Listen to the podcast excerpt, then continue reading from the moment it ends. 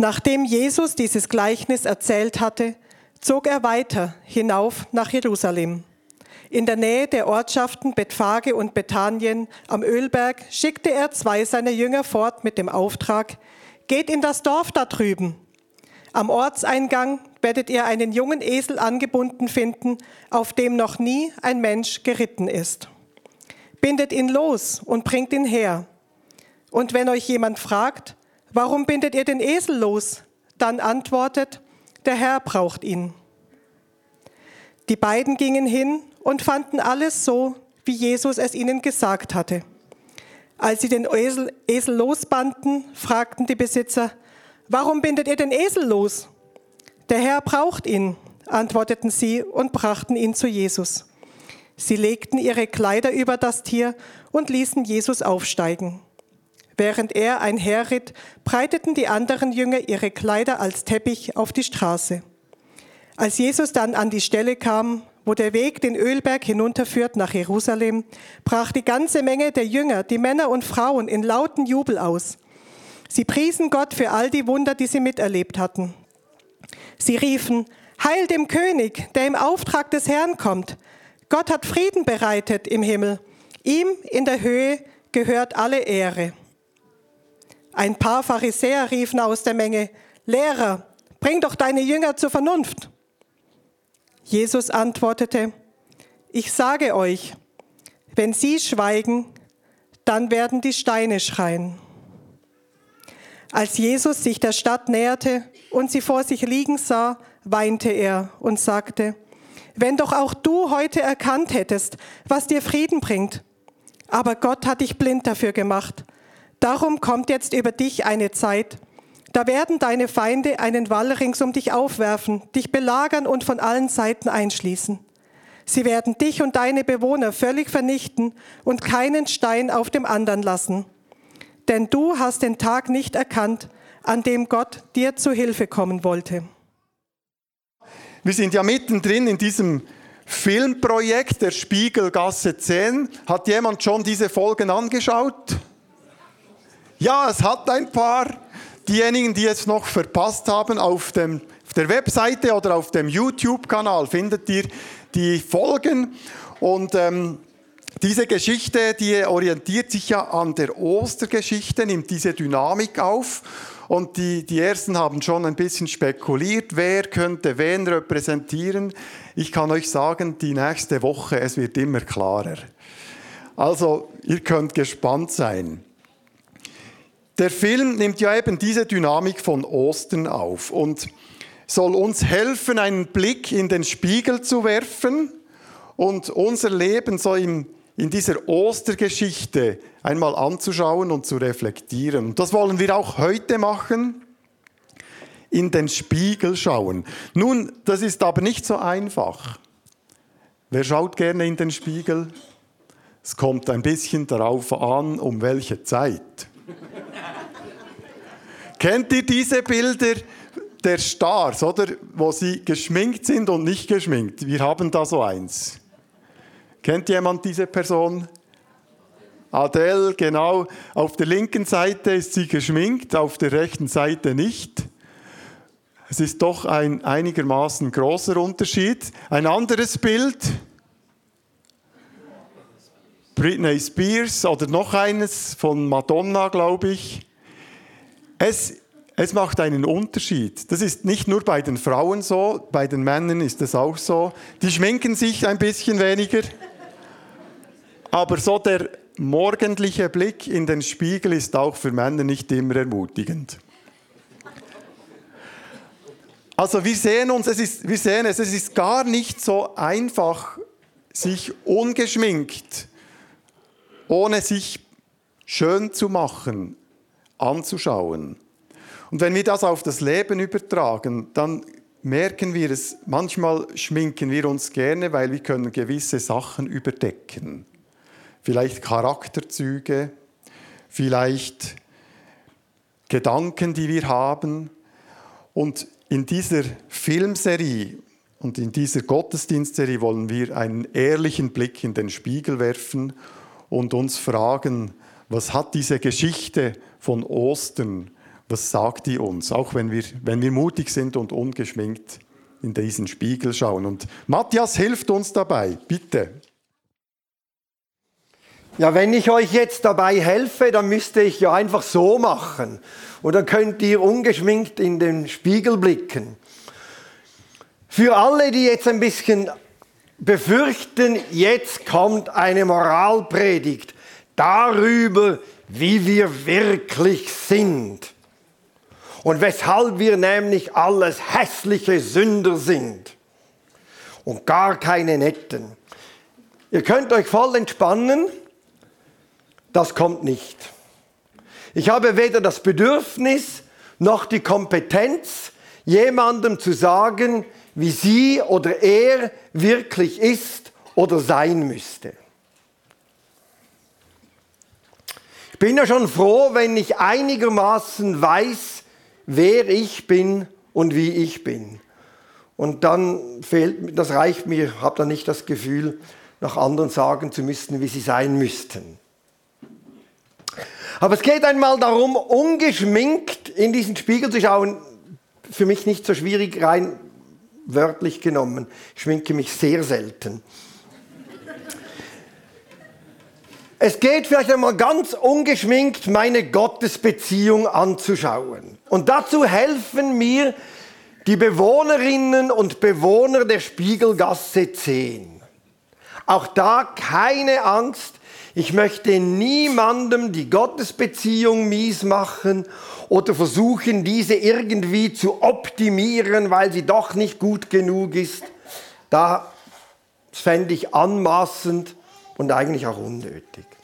Aber weil ich am Schlössliweg 3 wohne, der ja im Film die Spiegelgasse 10 ist, hat mir das selber geholfen, einmal so ungeschminkt hinzuschauen meinen eigenen Widerstand gegen Gott. Und ich habe gemerkt, ich habe ihn auch, diesen Widerstand gegen Gott. Obwohl ich ja Gott quasi zu meinem Beruf gemacht habe. Aber es ist halt eine Sache, Gott anzubeten, wie heute Morgen, ihm zu singen. Und dann im Alltag, da spüre ich manchmal diesen Widerstand gegen Gott. Dort zeigt er sich auch. Dort zeigt er sich nämlich, weil da Gott mir dann auch ungeschminkt entgegentritt. Ohne alles rundherum, das, was ich im Gottesdienst habe. Wenn Gott mir in den Menschen ungeschminkt entgegentritt, so wie er ja damals den Menschen ungeschminkt entgegengetreten ist. Die Leute, die haben ja in Jesus primär einen Menschen gesehen. Da waren seine Verehrer, sein Volk, das ihm zujubelt. Und dann kam Gott ungeschminkt als Mensch daher. Und dann spüre ich, wenn ich so angehe, ist bei mir auch viel Widerstand gegenüber Gott. Diesem ungeschminkten Gott stelle ich mich zuweilen auch sehr quer. Also lassen wir die Menschen mal außen vor weg und ich singe voller Überzeugung ein Worship-Lied. Keine Angst, ich singe es nicht selber, ich lasse singen. Du bist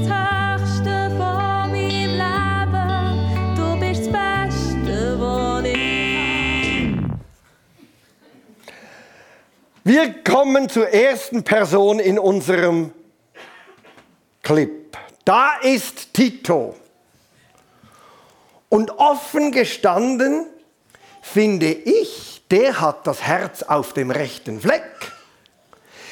Der weiß noch, wo die wirklichen Ratten sitzen. Die Kapitalisten. Ein kleiner Robin Hood der Neuzeit der sich für die Armen einsetzt. Ein moderner Lucky Luke, der sich allen Ungerechtigkeit entgegenstellt. So waren doch schon die Propheten im Alten Testament. Im Namen Gottes haben sie ungeschminkt alle Ungerechtigkeit und alles Unrecht angesprochen. So sähe ich mich auch gerne. Als einer, der ganz auf der Seite Gottes steht, der ja schließlich das Höchste und das Beste meines Lebens ist.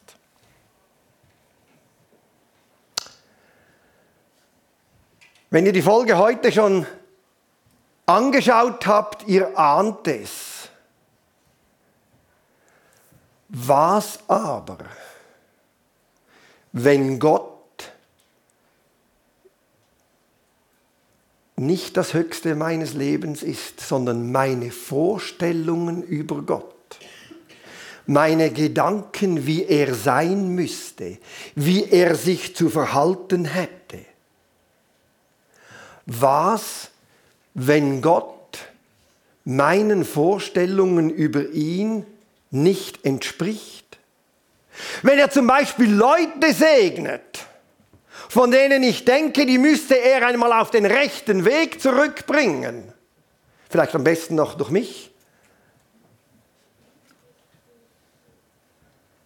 Oder wenn, er, wenn ich enttäuscht bin von Gott, weil er so ganz anders oder noch schlimmer, überhaupt nicht eingreift, nicht hilft, nicht spricht dann regt sich in mir auch Widerstand gegen Gott.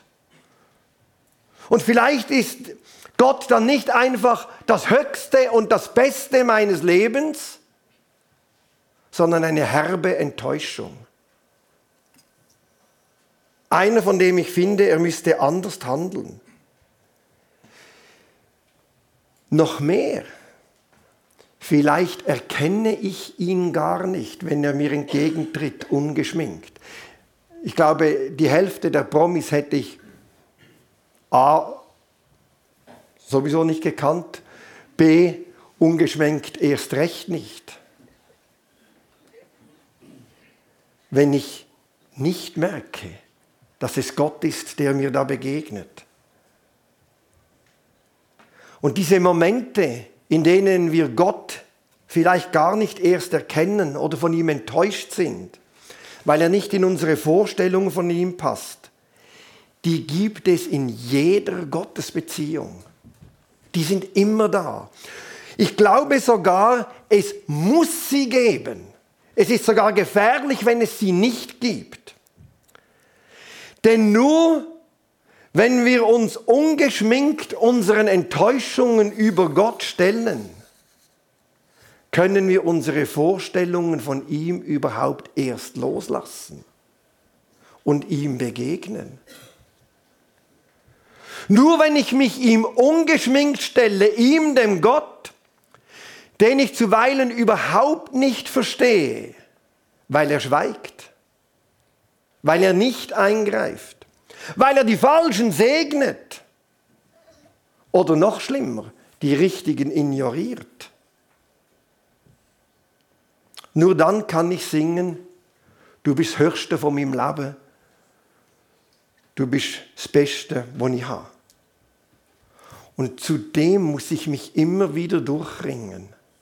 Das habe ich nicht ein und für alle Mal im Sack weil jedes Mal, wenn ich mich zum ungeschminkten Gott durchringe, mache ich mir wieder ein Bild von ihm und spätestens ein paar Tage später entspricht er dem dann auch wieder nicht. Und dann regt sich in mir dieser Widerstand, weil ich nämlich schon wüsste, wie er sein müsste. Also singe ich ein nächstes Worship-Lied.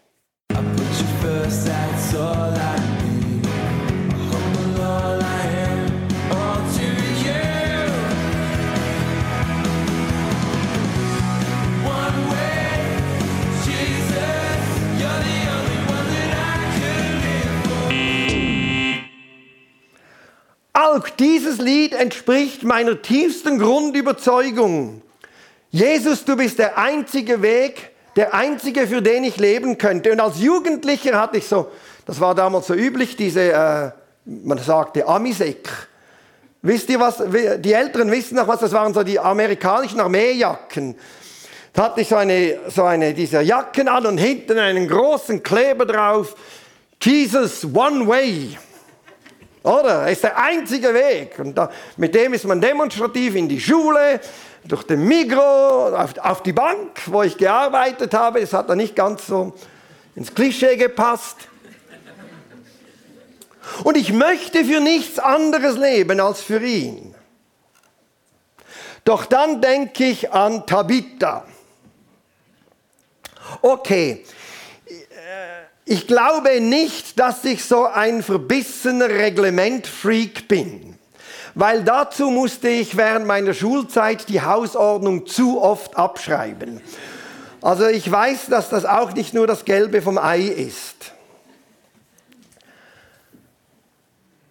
Aber es gibt ja noch andere Ordnungen als die Hausordnung. Es gibt die Ordnung in meinen Gedanken, meine gedanklichen, argumentativen Ordnungen, meine Meinungen, die sind schön geordnet, eingereiht. Also genau genommen ist das eben meine Ordnung in der Logik und Meinung, für die ich lebe.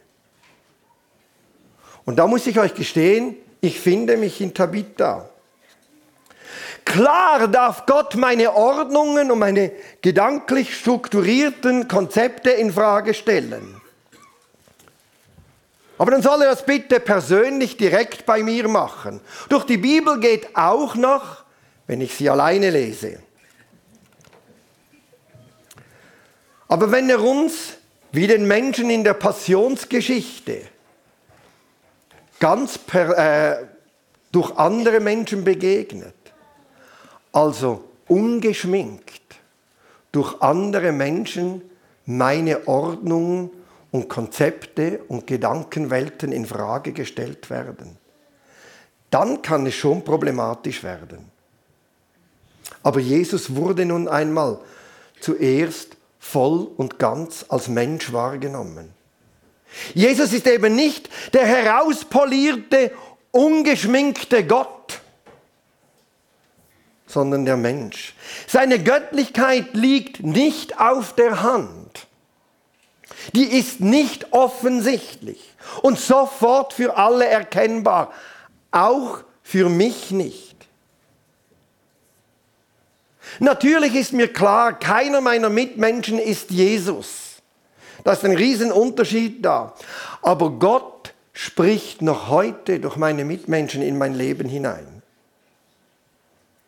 Und wenn so einer es wagt, meine gedankliche Ordnung in Frage zu stellen, dann erkenne ich nicht sofort das Reden Gottes darin, sondern vielleicht als erstes eine Person, die man noch in Ordnung bringen müsste.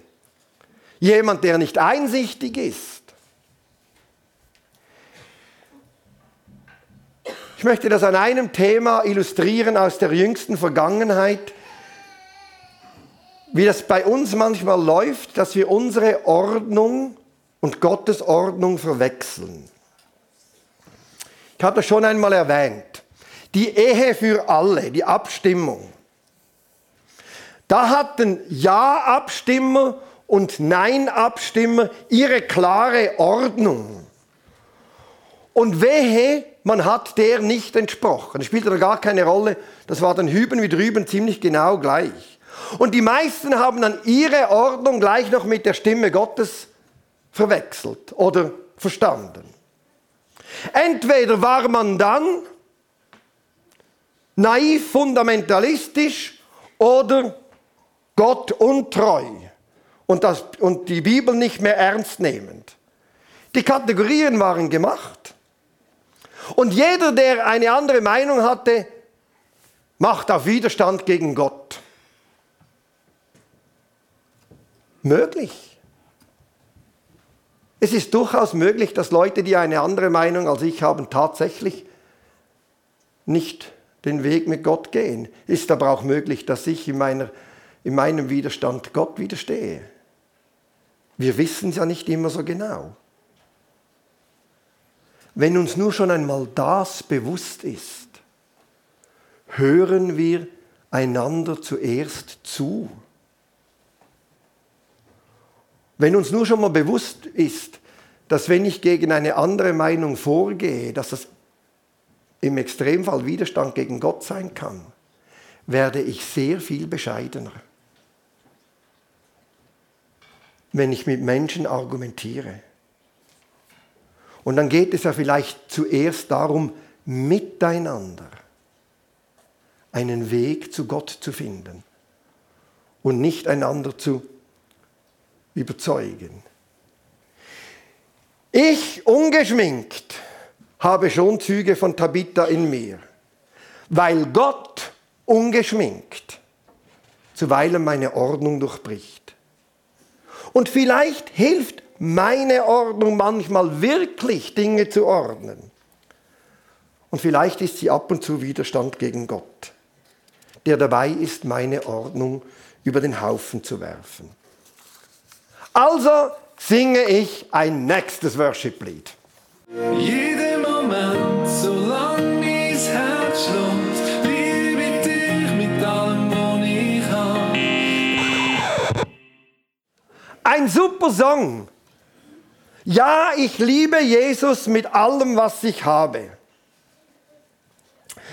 Doch als ich die erste Folge von Spiegelgasse 10 anschaute und es zur Szene kam, als Schanne volles Rohr auf Bernie einredete und dieser Gedanken verloren an seinem Handy hing und gar nicht mitbekam, dass jemand mit ihm sprach, da hatte ich ein Flashback. Ich sah mich am Mittagstisch sitzen vor einigen Jahren eine Riesendiskussion, ich völlig in meiner Welt und irgendwann fuchtelt einer der Söhne mit der Hand vor meinen Augen herum und sagt, hallo Pa, wir reden mit dir.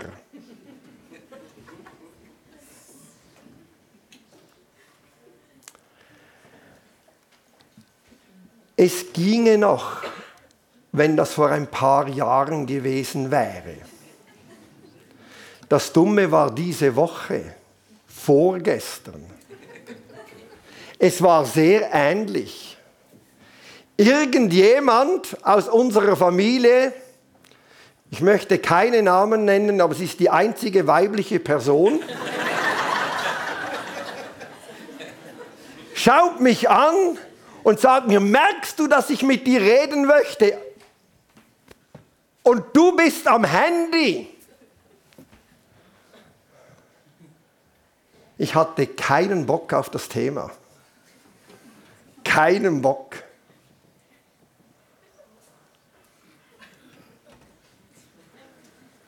Ich habe dann die Predigt schon fast fertig vorbereitet gehabt und das wegen den 15 Jahren früher schon drin.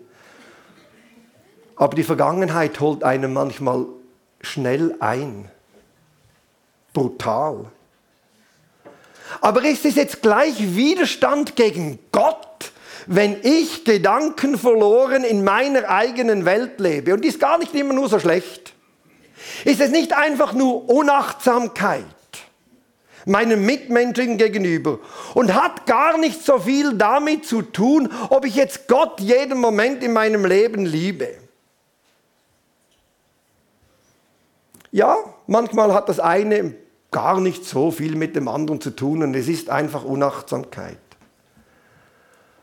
Aber dummerweise ist es manchmal wirklich blanker Widerstand gegen Gott. Denn Gott unterbricht, will meine Aufmerksamkeit, will vielleicht mal mit mir über etwas sprechen, was ihn beschäftigt und gar nicht mich beschäftigt. Vielleicht hat es gar nichts mit mir zu tun, sondern es interessiert einfach ihn.